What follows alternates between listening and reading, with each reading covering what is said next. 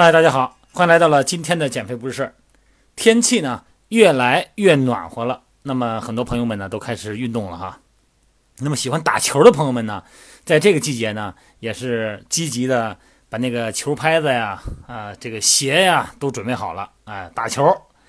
这不这两天呃 有几位朋友跟我说这个打羽毛球、打乒乓球嘛，这比较广泛哈，咱们推广的也比较好，这么多年了。然后呢，就有点疼啊，这儿疼那儿疼，就说这情况啊，说这疼呢，有的是自己疼，有的是孩子练球也疼啊，那个手腕啊或者腰什么的哈。然后我就跟他说呀，这个其实呢，咱们一冬天都没活动了啊，那么你这一活动呢，肯定的肌肉啊，一个是关节囊，或者是肌肉力量啊，或者是整个的神经协调性，可能都不是太好。所以说呢，在训练的时候呢，一定要充分的热身。另外一个呢，你看着是小乒乓球那一点点儿哈，其实呢，你在连续的做乒乓球的来回的这种这个交互过程中，人的体能是非常大的，而且呢，全身的肌肉、关节、韧带它都参与。你别看是小球，对我们的身体要求质量很高。所以说呢，建议大家哈，在开始你喜欢的羽毛球或者乒乓球，包括网球哈这些项目之前呢，你先做做正常的体能训练。啊，先做一做功能性训练，心肺功能训练、关节灵活度训练、核心部位训练、肌肉力量训练。哎，然后呢，你再做局部的这个动作。你别忘了，你打羽毛球、打乒乓球，这一个小时可是一个姿势啊，是吧？基本上就是一个姿势，那是往返会出现疲劳性的损伤。咱就说这乒乓球吧，你看乒乓球的基本动作呢，就包括这个击球的动作啊，步伐啊和这个全身的协调动作。那击球动作呢，你看有扣杀，有这个削球，有提拉、推挡。主要呢和肩、肘、腕关节，哎，它的柔韧性呢和肌肉力量有关。步伐呢，你看髋关节、膝关节、踝关节，这个柔韧性呢，它是特别重要的。大腿的股四头肌，哎，然后大腿的这个屈髋肌肉，小腿三头肌就是小腿肚子呀，这个肌肉的力量呢，它是体现在步伐灵活上的。那么全身的协调动作呢，主要是和腰部的动作有关。那么咱们腰部的力量啊，直接影响着。躯体的左右摇摆的柔韧性、力度和速度。那么乒乓球，咱们不说爱好者啊，咱说运动员，那么他们的损伤率呢，占首位的，大家猜的是哪儿？是腰部损伤。那么其次呢，是膝关节和肩关节。这个腰啊，对保持身体平衡啊，抽球时候这个协作用力、旋转起着非常重要的作用，特别容易劳损。而且呢，因为是一个手握拍子呀，很多的朋友们呢，这个腰两侧的肌肉发达程度它不一样。啊，它往老一个方向旋转嘛，一松一紧，那么握拍的这个手对侧的腰肌它就发达，造成呢腰的肌肉力量不平衡，这也是引起腰疼的一个原因。那这个腰疼的话，你要严谨的说的话呢，就包括了腰肌劳损，包括筋膜性的腰疼，包括腰椎间盘突出啊，包括这个腰椎的椎弓、这个滑脱等等哈，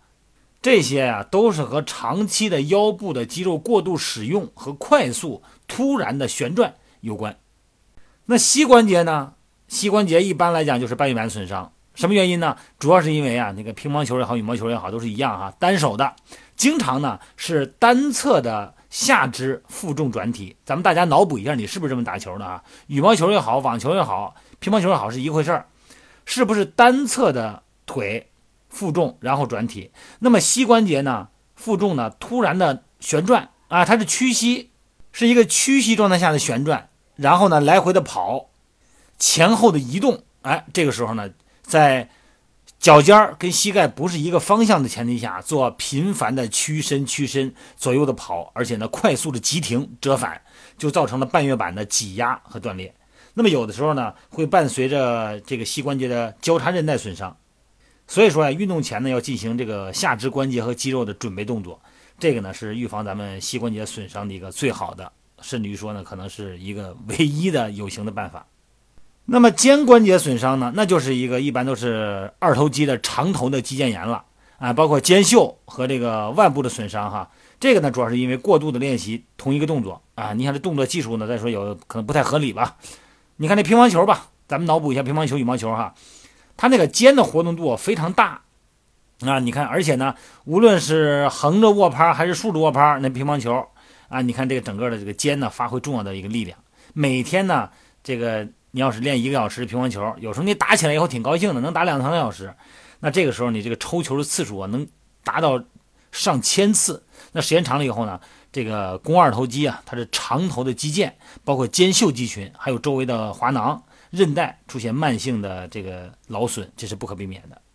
而且打羽毛球的朋友们，手腕动作多，对不对？腕关节的旋转的动作比较多，所以说呢，手腕的软骨盘损伤时有发生。羽毛球呢，跟乒乓球还有一个区别是什么？羽毛球它老跳啊，它上下的跳，反复的跳跃，而且呢，它来回跑的距离远呢，前后左右的哈，出现急跑急停，让下肢呢在应力比较集中状态下呢，集中于这个应力集中到膝部，造成的髌韧带呀、髌骨附着到这个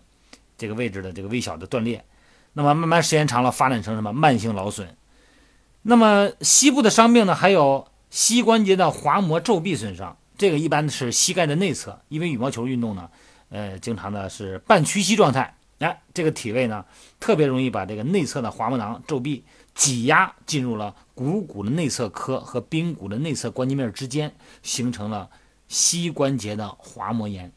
那么网球呢，又会出现一个这个肘部的外上髁炎，又叫这个肘外侧疼痛综合征哈，网球肘，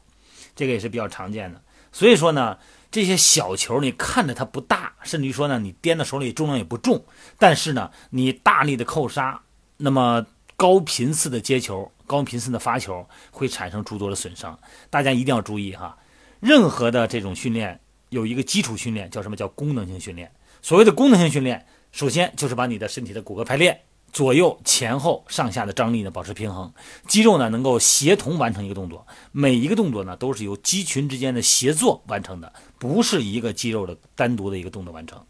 那么这样的话呢，咱们全身呢可以把应力进行分散，那么局部的压力呢就会减小。另外一个呢，运动前的热身，运动后的充分拉伸，在运动中你别看你打的挺嗨的哈，有时间呢稍微歇一会儿，拉伸拉伸，喝点水，补充一下水分，哎，这些休息呢都是对关节有好处的。那么希望大家呢，在这个业余健身，因为咱又不是运动员，是吧？咱也不为了拿冠军，咱就为了一个是活动活动身体，对身体有好处；另外一个呢，呃，多一些生活的品味，多一些情趣，让我们活得生活的更快乐哈。所以说呢，一定要记住，在安全的前提下完成所有的健身训练，好吧？今天呢就聊到这儿哈，希望大家呢认真回顾一下自己的关节有没有疼痛的地方。如果还有什么说不清的、道不明的，咱们可以在每天的美拍直播呢，可以咱们在见面聊哈。每天九点到十点美拍直播，这两天美拍直播呢，它是不知道是升级什么原因，不能回看，很遗憾哈。不过没关系，每天咱们都能看得见。咱们有什么话题呢，都可以美拍直播，咱们再继续聊啊。